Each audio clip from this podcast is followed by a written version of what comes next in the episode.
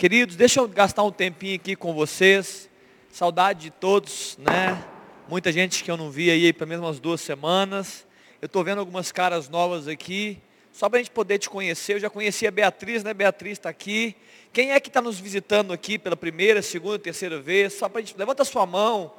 Essa turma aqui, olha, pergunta para mim só o nome. Qual, que eu não sei se eu vou conseguir ouvir. Ana, Beatriz Stephanie ou Ana Beatriz Stephanie? Muito bem, vocês, estão, vocês vieram com quem, Ana Beatriz Stephanie? Com os Rocha? Muito bem, estão muito bem acompanhados, viu? De vez em quando, né, que dá umas treta, mas é brincadeira. Sejam bem-vindos, viu gente? Quem mais aqui, olha? Pessoal, Beatriz, dá um tchau aí, Beatriz. Beatriz chegou antes da maioria de vocês. Seja bem-vindo. Sabe o que ela me disse? Que ela viu uma igreja aberta e entrou. Beatriz, seja bem-vinda. Tem mais alguém? Só, só dá um aceno aqui para mim. Não, aqui na direita. Muito bem, tá joia. Tem uma turma no fundo ali que eu tô meio que conheço, não conheço. Quem é você? É isso, você que me deu um tchau aí. Eu, tô, eu não tô, tá muito longe. Quem que é? Pergunta aí, gente. Ô Gabi, claro que é você, Gabi, claro que é você. Muito bem, gente, maravilha. Bem demais. Maria Eunice, você está aí, que coisa boa, linda, legal demais. Ô, gente, a Júlia está conosco também, olha, né? Salve de palmas para a Júlia também, que está de viagem, né? Gente, a Júlia está indo embora. Maria Inês está indo embora também, Maria Inês? Maria Eunice, perdão. Maria Eunice está indo embora? Está indo embora também. Eu digo, está voltando para a cidade? Vai ficar em BH?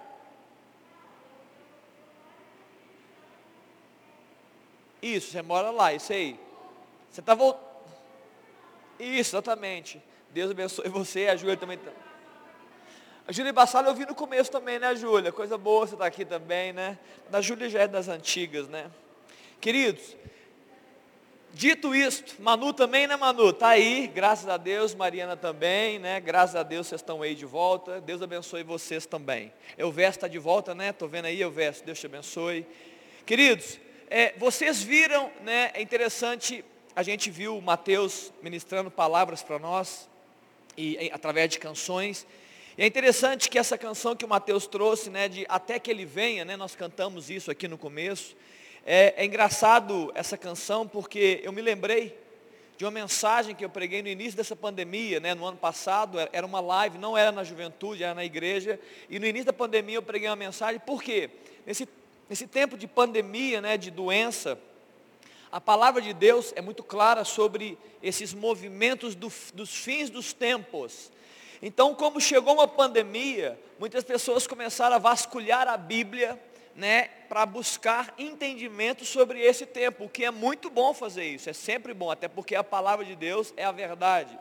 E eu lembro que nesse contexto, uma das primeiras mensagens que eu trouxe ano passado na igreja foi é, independente de quando Jesus voltará, porque ele vai voltar, segundo a palavra de Deus, é, o mais importante é o que fazer enquanto ele não vem. É mais importante. Porque você saber o dia que ele vai voltar vai ser bacana, apesar de que você não vai saber, porque a Bíblia fala que ninguém vai saber. Mas o bacana é o que você está fazendo. A Aline trouxe essa, essa reflexão hoje aqui. O que fazer enquanto Jesus não vem? Né, enquanto Ele não chega, enquanto Ele não atrai-nos né, para esse grande momento né, de, de vinda do Senhor Jesus, de manifestação gloriosa dEle, o que fazer? E é muito importante você refletir. Essa, essa canção fala sobre isso. O que fazer até que Ele venha? Até que Ele se revele totalmente, é papel da igreja, é, é, aí da pregação, e das convivências, e das mensagens, e do sorriso, dos abraços, dos conselhos, revelar a Cristo ao mundo revelar essa esperança. Porque o mundo, ele precisa de esperança. E é interessante que tudo que o Mateus cantou, né, o grupo, a Ilka, que o Lucas também, o Megali, é, parece que há um senso de urgência. Eu tenho convivido com pessoas, adultos e jovens, e está, está nascendo em muitas pessoas um senso de urgência de que alguma coisa tem que ser feita. Parece que a pandemia produziu isso, trouxe à tona, trouxe à luz, né, trouxe à baila muitos pensamentos sobre nós não podemos ficar do jeito que estamos. E não é só na igreja, é no mundo também. O mundo está mudando. o mundo está projetando mudanças grandes, importantes na economia, mudanças grandes e importantes na, na, na, política, na forma de relacionamento entre os governos. Tudo isso uma preparação para a volta de Jesus Cristo. E nós não podemos estar desapercebidos. Eu sei que você fala, pastor, mas eu sou jovem. Deixa eu curtir a minha vida doidado, igual aquele filme. Não, querido, não, não se distraia. Você precisa ser encontrado como um homem de Deus, uma mulher de Deus, atento aos tempos e aos momentos que Deus está fazendo. E por que, que o Senhor traz esse senso de urgência? Por que, que Deus faz isso? E, é porque você pode falar, mas os discípulos de Jesus também tinham esse senso de urgência. Deus produz e Ele semeia no coração do homem e da mulher esse senso de urgência para quê? Para mudar a nossa história. Para que a gente possa entregar para Deus coisas que sem esse senso de urgência a gente não entregasse, né? não entregue para ele, não entregasse, né? a palavra seria essa. Então Deus produz esse senso, de, olha, eu estou voltando, olha, eu estou às portas, e você começa a mudar a sua história, começa a mudar as suas expectativas, as suas motivações, a forma de você se relacionar com o mundo e com as pessoas. Então eu quero ministrar isso, só trazer essa, essa luz para vocês, irmão. Ore por isso, Deus. Eu quero viver esse, eu quero receber essa semente de eternidade que me faça entender coisas superiores, que me faça ver o mundo de uma outra forma, de uma forma diferente, né? Não, não a, Sara um dia gostou dessa palavra, não viver uma vida em si mesmada, né? Tudo girando em torno de mim mesmo, não. Vamos viver uma vida em torno de Cristo. Amém, queridos? Muito bem. Abra sua Bíblia comigo, põe aí, Léo, para nós, Jeremias, capítulo 29, no verso 11. Nós estamos falando de um tema esperança, é o tema do ano, né, é um tema muito importante, nós queremos projetar, né, pregar, nós queremos viver esperança no nosso meio. Nós vivemos um ano tão difícil, o ano 2020, um ano tão desesperançoso, um ano que mexeu com desemprego das pessoas, perda financeira, dúvidas, se vai dar certo, se não vai dar certo. Estamos entrando nesse ano ainda com dúvidas de muitas coisas, mesmo em meio né, às vacinas aí, batendo as portas, né? Gente, curiosidade aqui, eu já sei quem foi. Alguém aqui já foi, já foi vacinado? Levanta a mão para gente. Só a Rô. Gente, que bacana, hein? Você viu, Rô? Só você foi batizada. Que bacana. Mateus está liberado então, né, Mateus? Está tranquilo, já está imunizado, né, por, é, é por osmose. Mateus está imunizado. Queridos, 29, é eu quero falar um pouco nessa, nessa noite sobre algo que eu tenho certeza que pegou você, sempre pega a gente no final do ano, início de ano, que é você projetar o futuro. Você projeta planos, metas, sonhos para o futuro. Então eu quero falar sobre essa esperança. A palavra de Deus fala aí, eu vou ler outras traduções que estão comigo. Eu é que sei que pensamentos têm a vosso respeito, diz o Senhor é uma palavra de Deus para o povo dele em Jerusalém, o povo judeu, que estava vivendo um tempo difícil. Eles estavam cativos em Babilônia. Eles não estavam no melhor dos seus dias. E essa palavra de Deus chegou a eles dessa forma: pensamentos de paz e não de mal, para vos dar o fim que desejais. É uma tradução boa, mas não é a melhor tradução. Eu gosto de uma tradução que fala: Eu é que sei que pensamentos que têm a vosso respeito, diz o Senhor, pensamentos de paz e não de mal, para vos dar um futuro e uma esperança. A palavra dar o fim tem a ver com algo que vai acontecer, futuro ou dar fim. Desejar tem a ver com a esperança, é algo não que é do seu desejo. Esse é o engano desse texto. Se você ler esse texto de forma descontextualizada, você vai achar que Deus quer fazer o que você deseja apenas. Não, cuidado com isso.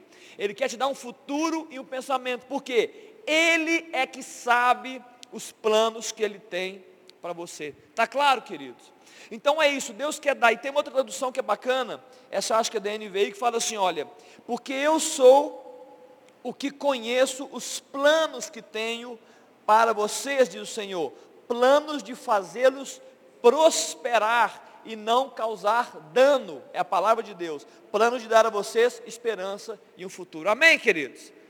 Há uma palavra de Deus, esse é um texto, eu poderia ler tantos outros textos, mas eu quero me basear nesse texto, Jeremias 29. Há uma palavra de Deus, que é uma palavra de esperança para o seu povo. Larissa, é você que está aí? Uau, que saudade de você. Meu Deus, foi, tem um ano que eu não te vejo, né, Lala? Que bom que você está aqui, viu, gente? Deus abençoe. Desculpa, né? Eu sou assim, né? Eu sou assim. Eu aprendi com a minha esposa, né? Aprendi com a minha esposa a ser mais espontâneo. 29 e 11. É isso, queridos. A palavra fala que Deus tem uma, uma, uma palavra para nós, a nosso respeito, que é um plano de paz, para dar um futuro e uma esperança, uma esperança, algo que se projeta para o futuro e é algo bom. Ponto final. E agora, o que fazer com essa palavra? Esse é o ponto. O que fazer com, esse, com essa declaração bíblica a respeito do seu futuro? Por que, que você não pega essa palavra e não acredita de vez e vai viver sua vida? Por que, que você muitas vezes insiste em escutar essa palavra e é, eu acho que, acho que é, acho que não é, será que é? E você fica ansioso, você fica inquieto, você tem dúvidas, você fica confuso, por que, que você não pega essa palavra, é, é, projeta ela no seu coração e segue o rumo? Por que, que você não faz isso? Eu quero falar um pouco sobre isso né, hoje, nessa noite. Amém, queridos? Amém ou não? Tem, tem alguém aí que tem dúvida do futuro, fica pensando nisso. Ai meu Deus, o que, que vai ser de mim? O que, que vai ser desse ano? E ano que vem, será que vai? Essas dúvidas, que, por que, que a gente não pega uma palavra dessa e fala, meu Deus, se o Senhor tem um plano a meu respeito, se os pensamentos são, são os melhores para mim, eu vou entregar o meu futuro e vou viver um dia depois do outro, ponto final. Muito bem, eu quero começar a responder isso aqui, porque eu poderia somente dizer palavras de esperança, o que nos falta, irmãos? O que te falta? Crer sem duvidar. Nessa palavra de esperança de futuro, o que, que te falta para você confiar sem é, é, fraquejar no seu dia a dia, como muitas vezes nós fraquejamos? Muito bem, eu não espero que ninguém saia daqui, eu não tenho essa pretensão que você, quer dizer, se algum, alguns saírem, eu vou ficar muito feliz, experts em confiar em Deus. Talvez nem todos nós vamos sair experts, mas eu, eu quero trazer nessa noite uma reflexão que você precisa crescer na sua confiança e se tornar um expert em confiar em Deus. Se você ainda não é, claro. Eu quero, eu quero trazer essa reflexão nessa noite. Para que muitos movimentos e sofrimentos que nós temos sobre o dia de amanhã, eles possam diminuir, minimizar até findar-se. Amém ou não? Você quer, você quer, você quer anular todo o nível de ansiedade da sua vida? Amém ou não? Deixa eu ver se você quer. Você quer mesmo? Você quer, você quer acabar com isso de uma vez por todas? Hoje, eu vou dar uma palavra hoje para você, para você acabar com isso. Não é eu não, a palavra de Deus vai fazer. Eu preciso te dar uma luz pelo menos. Eu vou te dar um caminho para você é, é, começar pelo menos a trilhar um caminho, para você cessar esses pensamentos que não te levam a lugar nenhum. Quer dizer, te levam aos comprimidos, né, às tristezas e às, e às inquietações na alma. Muito bem, primeira coisa que eu quero falar nessa noite. Por que que na verdade você fica desse jeito e não consegue acreditar nessa palavra? Eu sei que você já pensa sobre isso, tem várias respostas aí, você já ouviu mensagens de várias formas. Eu quero trazer uma mensagem. O que nos falta, na verdade, na verdade, é uma coisa que não é natural, é uma coisa que não é terrena, é uma coisa que não é alcançada é, é, é, de forma natural e terrena, é uma coisa que é sobrenatural, que é a revelação da grandeza de Deus, da sua soberania, do seu poder e autoridade. É isso, na verdade, na essência, o que nos falta. Porque se você lê esse texto, sem a garantia, a fé, a confiança que Deus é tão grande, tão poderoso, que Ele vai cumprir, se você não crê nisso, essa palavra é bonita, mas ela não muda quem você é e não muda os seus pensamentos a respeito do seu futuro. Agora, se você entende a grandeza, se você crê nesse poder, se você entende que Deus é soberano sobre essa terra, e aquilo que Ele projetou a seu respeito vai acontecer se você escutá-lo e andar nos caminhos dele, você não vive com dúvidas a respeito do dia de amanhã. A palavra de Deus fala em Efésios no capítulo 1, põe esse também para mim, Léo, Efésios capítulo 1, no verso 16, O apóstolo Paulo está orando pela igreja de Éfeso. Ele fala assim, ó, não cesso de dar graças a Deus por vocês, fazendo menções de vós em minhas orações. Olha só, lê comigo 17. Para que o Deus de nosso Senhor Jesus Cristo, o Pai da glória, vos conceda. É, você mudou a tradução? Lhes dê, né? Vos conceda e lhes dê sabedoria para que é, espiritual e entendimento para que cresçam no pleno conhecimento dele. Olha só que interessante, o apóstolo Paulo está dizendo para uma igreja: olha irmãos, eu estou orando por vocês, para que vocês possam crescer na palavra de Deus. A minha tradução ainda fala assim: olha, para que vocês possam crescer na revelação do pleno conhecimento de Deus. E ele continua 18: iluminados os olhos do vosso coração, para saberdes qual é a esperança do seu chamado, propósito, a riqueza da glória da sua herança, do santo, sua herança, o futuro, e qual a suprema grandeza do seu poder para com os que cremos, segundo a eficácia da força do seu poder. Queridos, o apóstolo Paulo está dizendo o seguinte para a igreja, palavras simples. Eu oro a Deus por vocês, para que, para que haja em vocês uma revelação, um crescimento do seu entendimento com relação a Deus, as coisas de Deus, para que você possa entendê-lo, compreendê-lo. E não é algo natural, é algo sobrenatural. Porque esse pleno conhecimento de Deus vai te dar garantia do seu chamado, da sua herança, nós lemos isso aqui, e do poder de Deus. A sua mente vai abrir para compreender a grandeza desse Deus, e isso vai aliviar o seu coração. Isso vai apaziguar a sua guerra interior. Porque você vai agora, nessa revelação, que não é algo natural, que Deus está no controle de todas as coisas, e a sua vida faz parte desse controle, e Ele tem o melhor para você, Ele tem um caminho reto, e você vai dizer, Deus, qual que é esse caminho? Você vai andar nesse caminho um dia após o outro e você apazigou as guerras. Qual o ponto, queridos? Qual o ponto? O ponto que nós estamos falando de coisas espirituais, de coisas sobrenaturais. O apóstolo Paulo está orando para a igreja, para que, que a igreja receba uma porção sobrenatural, espiritual, e não natural. Pastor, por que está enfatizando isso? Porque muitas vezes, muitos de nós, e muitos homens e mulheres, nós tentamos encaixar Deus na nossa mente. Nós construímos um entendimento natural a respeito de Deus. É falho, ele é raso, ele é superficial, ele é impossível. Muitos de nós estamos esbarrando na construção da nossa fé. Porque estamos querendo trabalhar fé em Deus, que é algo sobrenatural, através de argumentos humanos, mentais, cerebrais. Impossível. Você vai ficar frustrado o resto da sua existência. Porque você está confuso na sua espiritualidade, na construção de uma fé livre e desimpedida diante de Deus. Você está querendo o quê? Você quer que Deus caiba na sua mente nas suas estratégias, na sua forma de pensar, na sua forma de argumentar. É isso que muitas vezes nós erramos. Nós erramos nessa, é nesse ponto. E quando não, quando pior, a gente ainda coloca Deus numa caixa. E a gente, e a gente ainda quer exigir que Deus pense como eu penso e ainda tem as minhas próprias vontades.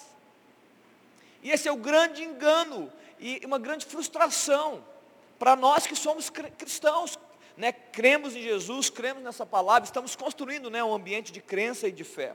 Está claro até aqui, querido? Estou introduzindo o tema. Então, esse é o grande problema de nós queremos construir, um, é, colocar Deus numa caixa. Eu chamo de caixa de controle. Você tem caixas de controle na sua vida? Você tem? Que você gosta de controlar as coisas, né? Você, você gosta de controlar pessoas muitas vezes, você quer que as coisas aconteçam do seu jeito, os processos têm de ser do seu jeito. Não é assim que muitas vezes nós funcionamos. É, o nosso, é a nossa forma de querer controlar tudo. Mas não dá para fazer com Deus. Não dá para fazer. Aí você pode dizer assim, mas eu, eu gosto tanto das minhas caixas de controle, pastor. Então eu vou te dar uma, uma sugestão, irmão. Você que gosta das caixas de controle, pula dentro dela. Fecha ela e escreve assim, olha, um presente para Deus. E deixa Deus controlar a sua vida, viu? Se você gosta das caixas de controle, pula dentro dela e presenteia para Deus, deixa Ele governar a sua história. Mas o ponto é, o que, que nós precisamos, queridos, nesses dias? Para entender essa palavra, você precisa, eu vou utilizar um termo muito atual, que é empoderamento. Então eu vou dizer o contrário, você precisa desempoderar você de você mesmo. Você precisa desempoderar. A revelação da grandeza de Deus, ela vai, ela vai lutar contra o seu empoderamento de controle. Quanto mais Deus, quanto mais a revelação de Deus vier, a sua grandeza, o seu poder, a sua majestade, o seu governo, o seu domínio, mais o seu autocontrole vai fritar dentro de você. E essa vai ser a sua luta para crer ou não que Deus tem um futuro certo e é capaz de te guiar até esse futuro. Você, nós precisamos nos desempoderar. Amém, querido? Fala com a pessoa que está do seu lado assim, eu sei que você vai falar baixinho, mas põe o dedinho e assim, olha, você precisa se desempoderar. Pode falar baixinho, você precisa se desempoderar. Eu sei que nós estamos falando de empoderamento feminino, nós estamos falando sobre empoderamento das minorias. Eu estou dizendo biblicamente, querido, você precisa se desempoderar, sair do controle, porque você vai ficar em luta para crer nessa palavra de um futuro certo. E se você não entender e não absorver essa palavra de um futuro certo, eu te garanto, você vai viver ansioso. Você vai viver inquieto com a sua história. Olha o que, que fala, Léo, em Isaías do capítulo 58, no verso 3. Por que, que você precisa sair do controle? Por que, que você precisa ter muito zelo com as suas próprias vontades? Porque isso vai produzir até atos religiosos seus. Muitas vezes nós vamos usar a religião para querer alcançar os nossos próprios interesses. Esse é outro grande engano. Isaías 58, 3, Léo. Eu estou aqui no Ara, tá? Olha só. Dizem, nós jejuamos diante de ti. Por que não prestas atenção? Eles estão falando para Deus isso. Nós nos humilhamos com severidade, tu nem reparas. Vou lhe dizer por quê. É uma resposta. É porque jejuam para satisfazer a si mesmos. A minha tradução fala, porque vocês jejuam para procurar os próprios interesses. É o que está na Bíblia. E aí Deus está dizendo, eu não vou ouvir vocês. Por que, que o Senhor não atenta ao nosso jejum? Porque vocês estão fazendo para vocês mesmos. Eu não vou ouvir vocês. Está claro, queridos? Está entendendo por que, que nós temos que sair desse controle? Nós temos que naturalmente ir desempoderando a gente o medo para que Deus possa construir? Muito bem. Olha que interessante, aí agora eu quero o segundo passo. Eu caminhei, você escuta esse texto que fala que Deus tem um futuro certo para vocês, dá esperança. É mesmo, pastor? É, está na Bíblia. Deus tem um futuro certo para mim. Qual que é a sua próxima pergunta? Ou, ou, o próximo pensamento? Poxa vida, eu podia tanto saber qual que é o futuro. Sim ou não? Está na sua cabeça isso? Poxa vida, Deus podia falar comigo né, o meu futuro, para quê? Você pode até ter uma resposta bacana, você fala assim, ó, eu queria não, eu, só para errar menos né, nas minhas escolhas e tal. Isso ainda tem um pouco de você nessa pergunta, é um pouco do seu controle. Você ainda quer saber o seu futuro. Eu estou dizendo para você que Deus tem um futuro certo. E naturalmente nós dizemos, então qual que é? Por quê? Porque você ainda quer se manter no controle. Você ainda quer manter o controle da sua história, você ainda quer manter o controle das suas ações. E você precisa então, como eu tenho dito, desempoderar de você mesmo. Você precisa abrir mão disso, porque senão a frustração é muito grande. Mateus capítulo 6, no verso 27, ele fala um texto tão simples. Jesus, no Sermão da Montanha, ele fala, por que estáis né, inquietos com tantas coisas? Na verdade, esse texto ele fala para a mulher, para mulher, para Maria, né? E para Marta. E o texto que ele fala é o seguinte, ó, qual de vós, por mais ansioso que esteja, outras traduções, por mais inquietos, é, melhorando, por mais, é, por mais que você pense e repense e repense, pode acrescentar um côvado que é uma distância, imagina uma distância ao curso da sua vida. É o que Jesus está falando. Qual de vós, por mais ansioso que esteja, pode acrescentar um côvado da sua vida? Ou seja, não é o muito pensar, não é o muito projetar, não é o muito planejar que vai garantir uma mudança de curso dentro dos projetos de Deus para você.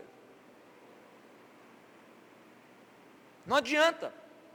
E ele fala em Mateus, no capítulo 6, ele mantém esse texto, no verso 33 ele fala, e ele comenta algumas coisas, ele diz no 33, buscai primeiro o quê? O reino de Deus e a sua justiça, e todas as coisas que estão inquietando a sua vida, ele fala de várias coisas, eu não vou citar aqui não, todas as coisas que te inquietam, todas as coisas que te deixam ansiosos e, e pensativos, serão acrescentadas, ponto final.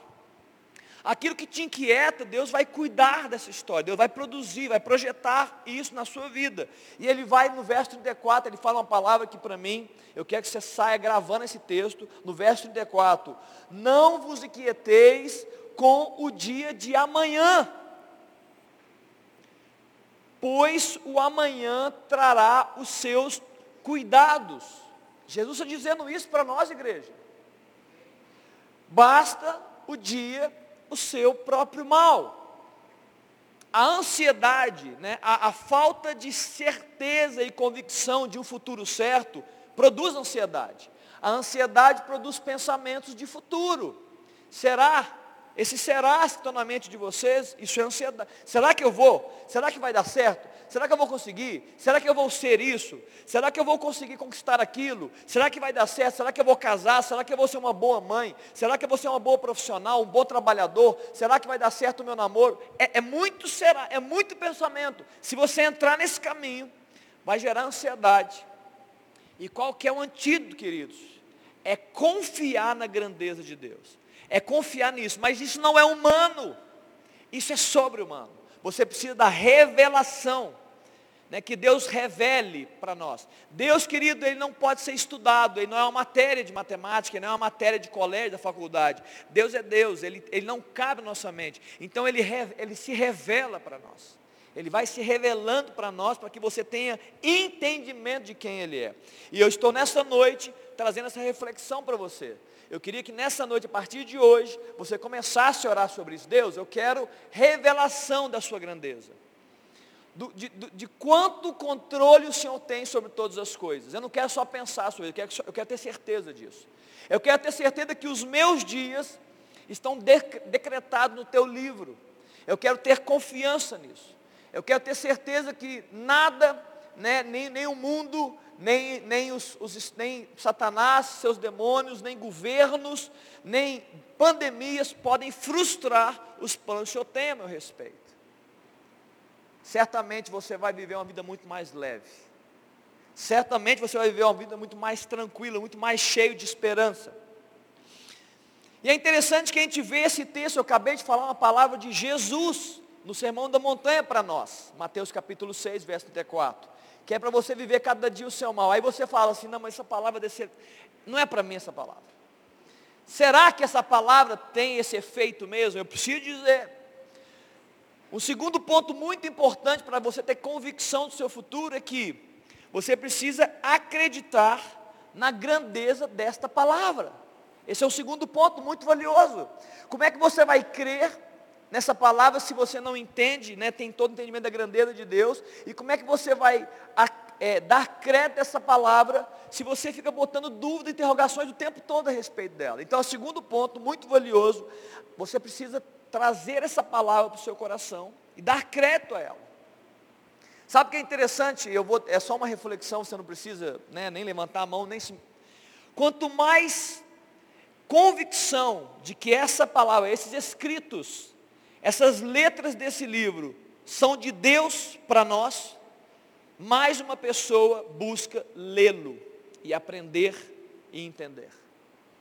É, é, é proporcional. Quanto mais entendimento de que essa palavra tem, aqui tem palavras de vida eterna.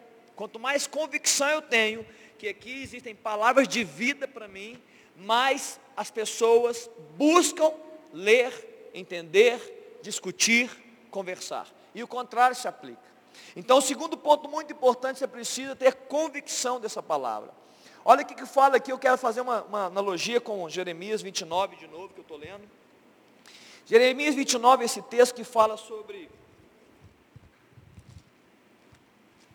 Esse texto que fala sobre o que eu acabei de ler, que, era, que é o texto de os pensamentos de Deus a respeito. O contexto desse texto é a prisão de Babilônia. Olha que interessante o verso, o verso 8. Porque assim diz o Senhor dos Exércitos, o Deus de Israel, não vos enganem os vossos profetas que estão no meio de vós, nem os vossos adivinhos, nem deis ouvidos aos vossos sonhadores, que sempre sonham segundo o vosso desejo. Eu quero, eu quero, eu quero transliterar, eu quero ultrapassar esse texto, que era uma palavra específica para aquele povo, e relativo a pessoas, relativo a profetas, homens e mulheres, e eu quero falar agora de você apenas. Eu não quero que você pense em ninguém, eu quero que você pense só em você. Esse texto está dizendo que tem muitas pessoas que são enganadas, estão iludidas por palavras, por adivinhos, por profetas e por sonhadores.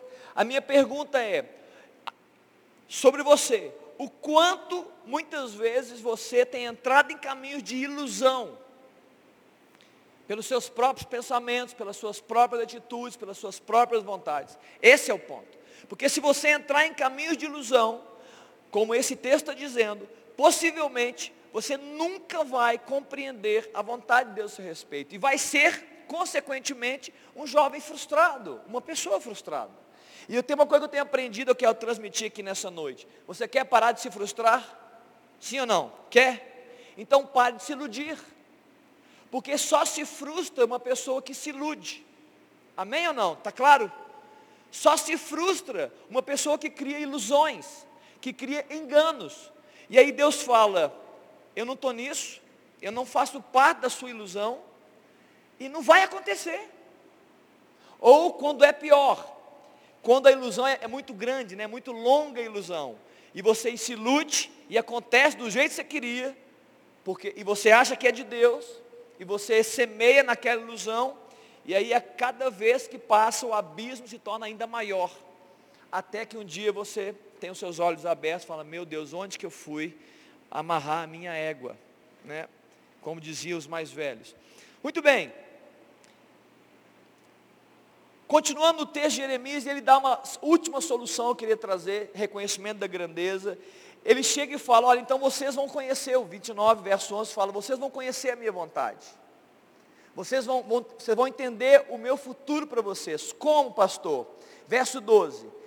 Então me invocareis e passareis a orar a mim, e eu vos ouvirei. Buscar-me-eis e me achareis, quando me buscardes de todo o vosso coração. Eu serei achado de vós, diz o Senhor, e eu farei mudar a vossa sorte. Amém, queridos? Esse, esse contexto está dizendo isso. Não se iludam com que Cuidado com o que vocês estão construindo de pensamentos, o que vocês têm ouvido. Eu é que sei, não nem, nem você, nem o que dizem para você. Eu é que sei os pensamentos que têm a vosso respeito. E eu preciso dizer qual o caminho para você entender. O caminho é então me invocareis, passareis a orar a mim, e eu vos ouvireis. Buscar-me-eis e me encontrareis quando me buscar de todo o vosso coração. Eu serei achado de vós, diz o Senhor, e eu farei o que? Mudar a vossa sorte. Eu queria finalizar com a história de um homem chamado Paulo.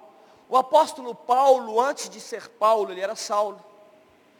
Para quem não sabe, o apóstolo Paulo escreveu a maior parte dos livros do Novo Testamento, né? E esse homem, ele tinha né, na sua capacidade, no seu intelecto, ele construiu um caminho para ele.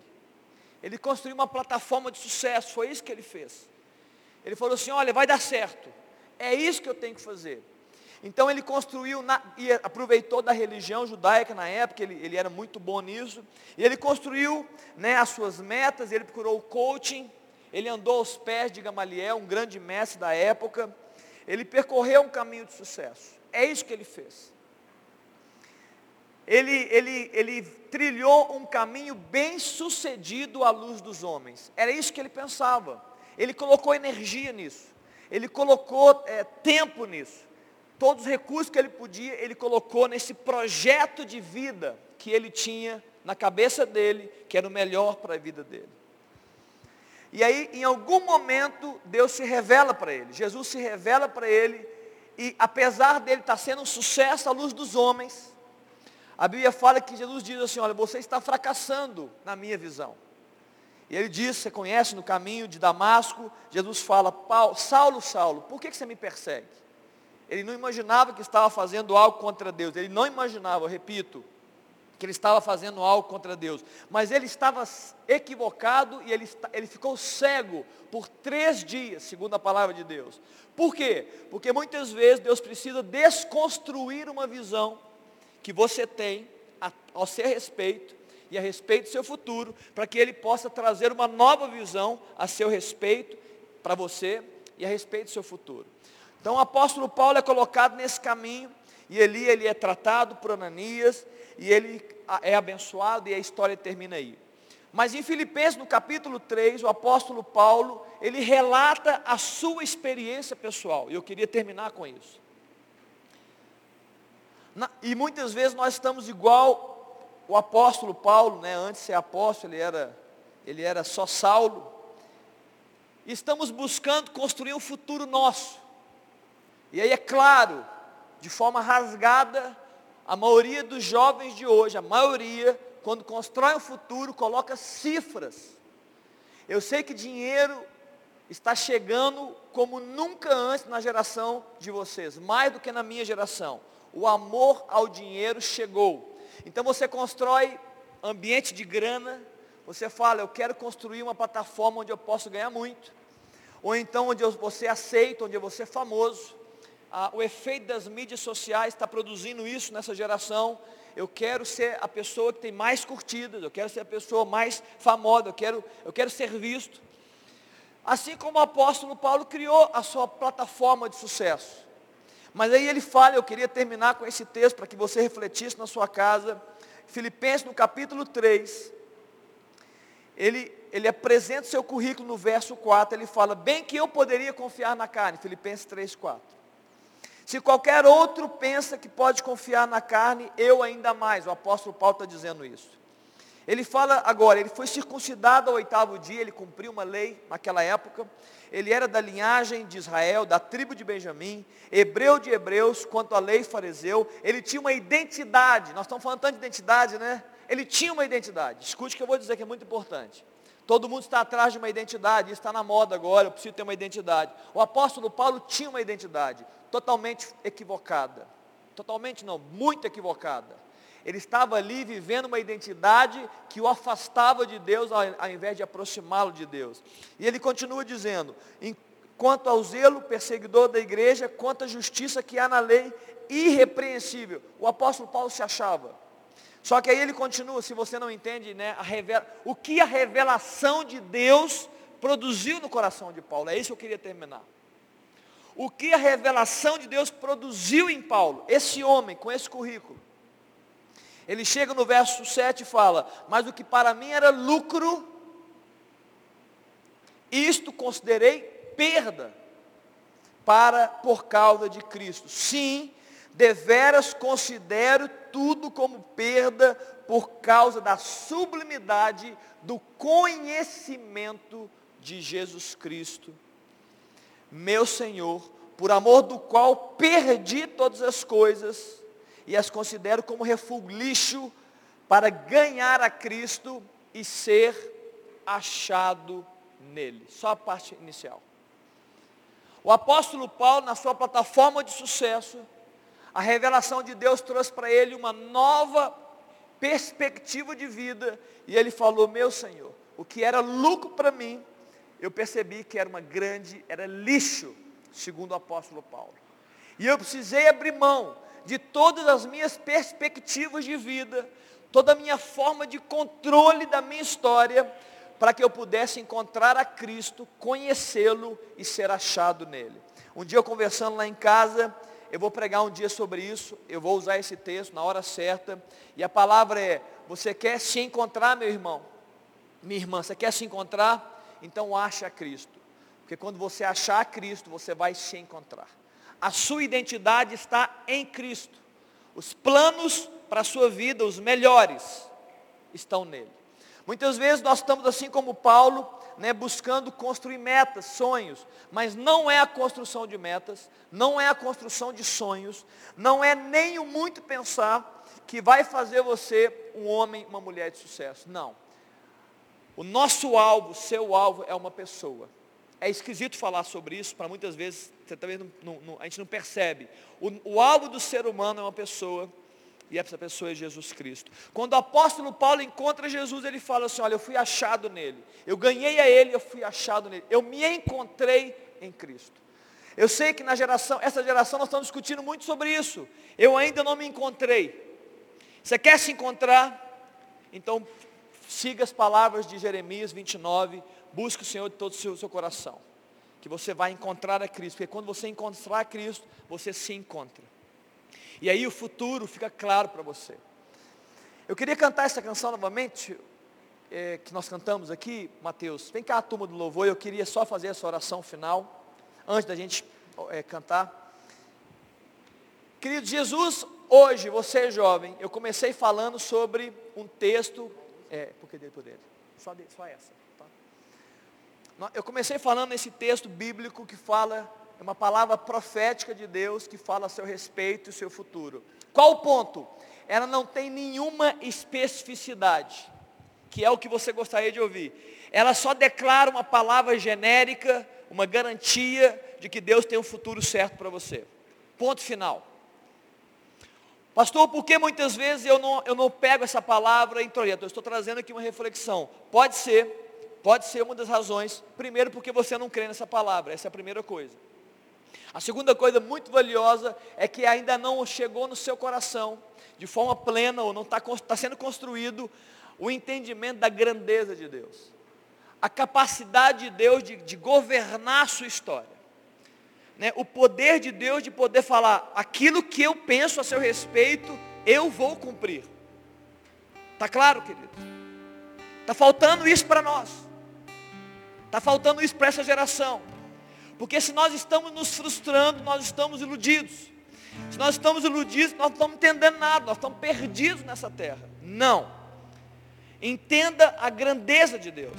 E a capacidade de Deus de governar o seu futuro, governar o seu, o seu futuro como solteiro, o seu futuro como namorado, namorado, o seu futuro como casais que já, já existem aqui, seus filhos. Se você confiar nisso, não há razão de ansiedades. Se você tiver certeza no seu coração, meu Deus, Ele pode. Deus é poderoso para isso. Acabou a inquietação. Acabou a dúvida. Ele está dizendo. Vai acontecer. E você tem que fazer o quê? Viva de cada dia. Eu sei que no seu autocontrole, nós falamos sobre isso nessa noite, estou só resumindo aqui. Você quer saber o seu futuro, você insiste, mas eu preciso saber. Sai do controle, querido, viva cada dia. Busque o reino de Deus e a sua justiça, e essas coisas que te incomodam e te quietam vão ser acrescentadas no caminho, enquanto você anda com Deus, enquanto você vive os seus dias, enquanto você dá né, para Deus o seu melhor. Deus, estou entregando o meu coração, Senhor. Eu estou entregando o meu futuro, Senhor. Eu estou entregando as áreas da minha vida, Senhor. Eu estou me jogando na caixa do controle, estou dizendo, presente para Deus. Vamos cantar essa canção e logo depois eu quero orar. Fica de pé onde você está. E eu queria que, enquanto nós cantamos, você cantasse com, a turma e você orasse assim, ó Deus, eu, é, se você percebe que precisa disso, é claro, mas todos nós podemos fazer isso. Deus, eu queria entender mais a sua grandeza. Eu queria que, ou, que a revelação do alto chegasse no meu espírito, de tal forma que essa grandeza estampada no meu rosto, eu tivesse total, eu tenha total confiança no Senhor e naquilo que o Senhor tem projetado para a minha vida. Amém, querido? Está claro? Vamos fazer isso enquanto cantamos. Cante ao Senhor e ore por isso. Porque dele por ele, para ele são todas as coisas. Tá tudo é para o Senhor, querido, tudo. Tudo sob o controle dele. O governo de Cristo.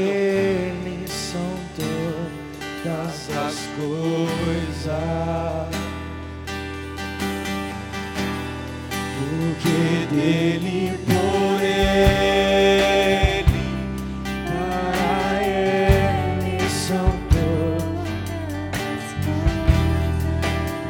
Queridos, nem notícias, nem falas, nada pode mudar os projetos de Deus, nada.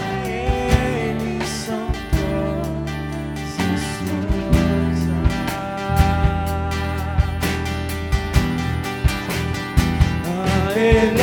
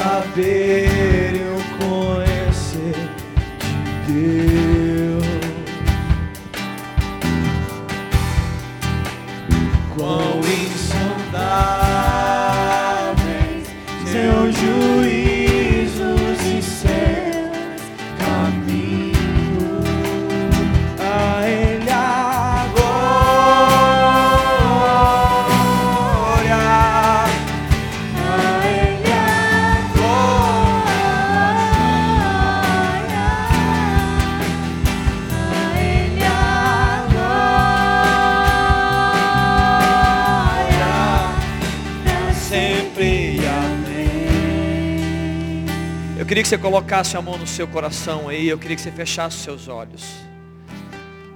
Não sei se eu consegui ser claro nessa noite, espero que tenha sido. Mas eu preciso que nós possamos viver, trilhar esse caminho. O caminho da revelação. O caminho onde é, quem Deus é e aquilo que Ele pode fazer se torne cada dia mais visível, compreensível no nosso entendimento. Né, que possa extrapolar né, as nossas formas de controle, de raciocínios humanos, porque vão extrapolar para que a gente possa viver uma entrega real. Por que, que você acha que Deus quer se revelar a nós? Porque Ele quer vivenciar conosco uma entrega real. E você só vai entregar tudo quando você tiver certeza e confiança total que Ele é poderoso para guardar a sua vida e para poder construir um caminho de sucesso para você. A luz de Deus, a porção de Deus, a medida dele. Que Deus possa nos abençoar nessa noite. Vamos orar, que Deus nos revele isso. Pai, eu quero te orar nessa noite. Primeiro, Deus, eu quero ser grato ao Senhor, porque, Pai, a tua palavra nos afirma, nos afirmou mais uma vez essa noite, que o Senhor tem pensamentos a nosso respeito. Ó Deus, nós não somos aleatórios. Ó Deus, nós não estamos vivendo, ó Deus, ao léu. Nós não estamos, ó Deus, é, perdidos nessa terra. O Senhor tem propósito para nós. Tua palavra diz, Senhor tem planos e planos de paz. Ó Deus, Senhor tem planos de nos fazer prosperar. Graças te dou, Pai, por isso. Ó Deus, sobretudo, ó Deus, quantas vezes, ó Pai, nós temos duvidado disso. Nós não temos crido nessa palavra. Nós temos, ó Deus, nos iludido em pensamentos errados. Nós temos confundido, ó Deus, a nossa mente com tantos notícias que chegam da direita e da esquerda. Pai, nos traz agora uma, um, no centro, nos traz agora o equilíbrio da tua palavra. Ó Deus, que o Senhor, como nós lemos em Efésios no capítulo 1, ó Pai, que o Senhor possa, e eu oro também, assim como o apóstolo Paulo orou, ó Deus, Senhor, traga a nós, ó Deus, esse pleno conhecimento, a revelação de quem Tu és. Ó Deus, escancar a nossa mente para essa grandeza dessa revelação, do Seu poder, ó Pai. A grandeza da revelação, ó Deus, do nosso chamado, do propósito que eu tenho para nós, a grandeza da revelação, ó Deus, da nossa herança, a herança, ó Deus, do futuro dos santos do Senhor. Ó Deus, apazigua, Deus, as guerras que muitas vezes nós enfrentamos na mente e no coração. Ó Deus, porque na verdade essas guerras simplesmente são porque nós estamos deixando de confiar no Senhor. Ó Deus, ali, aumenta essa porção no nosso meio. Ó Deus, aumenta a porção de confiança. Ó Deus, e a tua palavra nos dá uma instrução muito clara, Jesus. Ó Deus, que quando nós, nos, quando nós achamos o Senhor, o Senhor muda a nossa sorte. O Senhor muda o nosso coração. Deus, então coloque essa fome de Deus aqui no nosso meio. Ó Deus, mais fome, Deus, de buscar o Senhor, de buscar a Tua presença. Tua palavra diz isso, ó Deus, aquele que invoca, aquele que começar a invocar o Senhor e buscar a Sua face, o Senhor vai ouvir, o Senhor vai responder, e o Senhor vai mudar a nossa sorte. O Senhor vai reconstruir um caminho para nós, porque o futuro já é certo. Nos coloca nessa dimensão nova, Deus, uma dimensão, ó Deus, sobrenatural. Nos arranca dessa, dessa vida natural, ó Deus, e de buscar nossos próprios desejos, nossos próprios interesses, Pai Pai, nos tira disso. Deus, que nossos pensamentos, ó Deus, sejam, ó Deus, realmente, ó Deus, é projetado nos teus pensamentos e a tua vontade, Deus, para que a gente possa viver, ó Deus, caminhos de sucesso à luz do Senhor. Abençoa, ó Deus, cada jovem que veio aqui essa noite.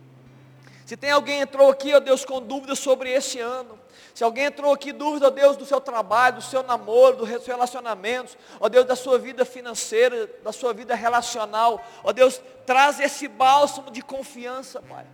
Ó Deus, que, que, que isso gere, ó Deus, não, não perturbações ou inquietações, mas que isso gere, ó Deus, orações, intercessões, entregas, ó Deus, ao Senhor, porque o Senhor pode mudar a nossa sorte, o Senhor é poderoso para isso. Tua palavra nos afirma isso nessa noite.